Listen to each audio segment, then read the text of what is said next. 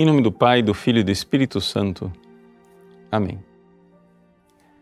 Meus queridos irmãos e irmãs, no Evangelho de hoje nós lemos o fantástico capítulo 15 de São Lucas.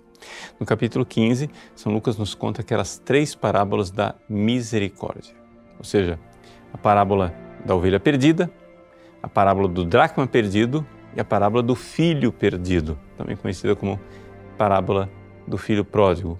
A versão que nós lemos é, é, somente até o versículo 10, quer dizer, a parábola do filho pródigo fica de fora. Mas para nós entendermos essas parábolas da misericórdia, é necessário nós colocarmos o contexto no qual Jesus conta essas parábolas e o contexto é a verdadeira chave de leitura para a misericórdia. Veja só. Jesus aqui ele é acusado pelos fariseus. Os fariseus dizem assim: Este homem acolhe os pecadores e faz refeição com eles. O que quer dizer isso? Fazer refeição com os pecadores aqui quer dizer que Jesus está misturado com os pecadores. Jesus está promíscuo. A palavra promíscuo quer dizer exatamente isso, misturar-se né, com os pecadores. E essa é a acusação eh, dos fariseus. Nós temos uma tendência, hoje, dois mil anos depois, de aceitar esta acusação dos fariseus como se aquilo fosse verdade. E assim como os fariseus diziam: Ah, Jesus vive com os pecadores, ele é um pecador. A tendência, dois mil anos depois, é o oposto, né? porque extrema tangunt se, os extremos se tocam, é o oposto de chegar e dizer: Ah, Jesus come com os pecadores. Sabe por quê? Porque não é pecado.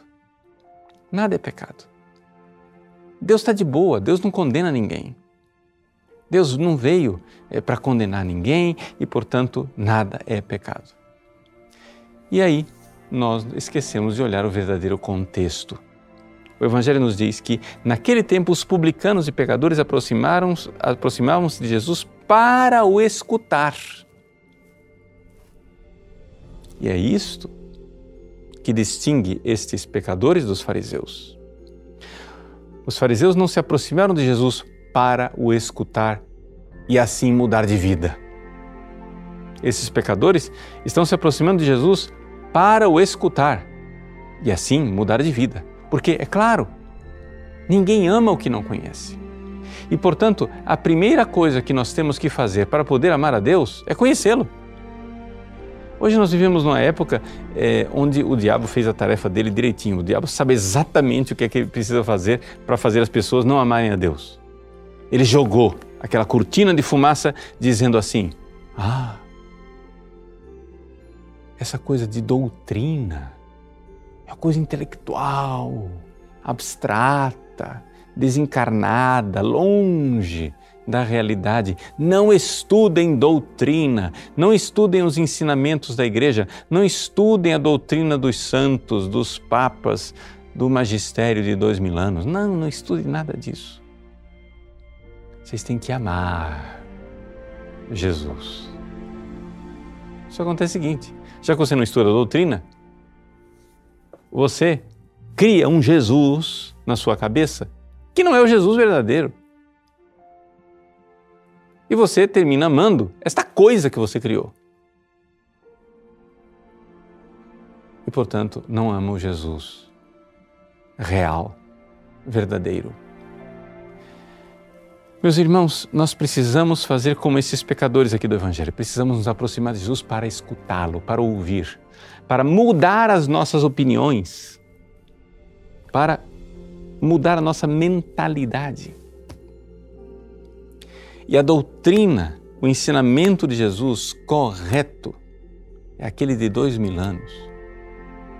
É inútil falarmos, não, é, nós temos que amar Jesus. Não, mas qual Jesus?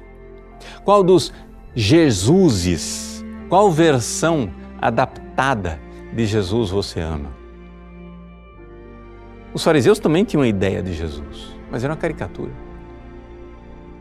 Como hoje muitas pessoas têm ideias de Jesus, mas é uma caricatura. Para nós sabermos quem é Jesus, precisamos conhecê-lo como Filho de Deus, segunda pessoa da Santíssima Trindade, que se fez homem, se encarnou e morreu na cruz para nos redimir, chamando com a sua graça para a santidade e a transformação de vida.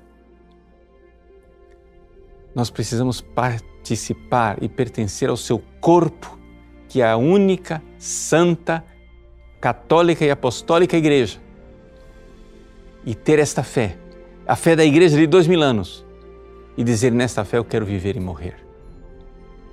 Aí você escutou Jesus. Este é o Jesus de verdade. E não, sei lá, um líder religioso, um cara legal, ou um Deus que não se importa com o nosso egoísmo e com o nosso pecado.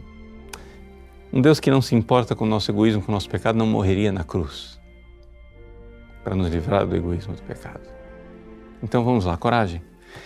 Façamos conta aqui. Aproximavam-se de Jesus para o escutar. E aí, sim, alcançaremos misericórdia. Deus abençoe você. Em nome do Pai, e do Filho e do Espírito Santo.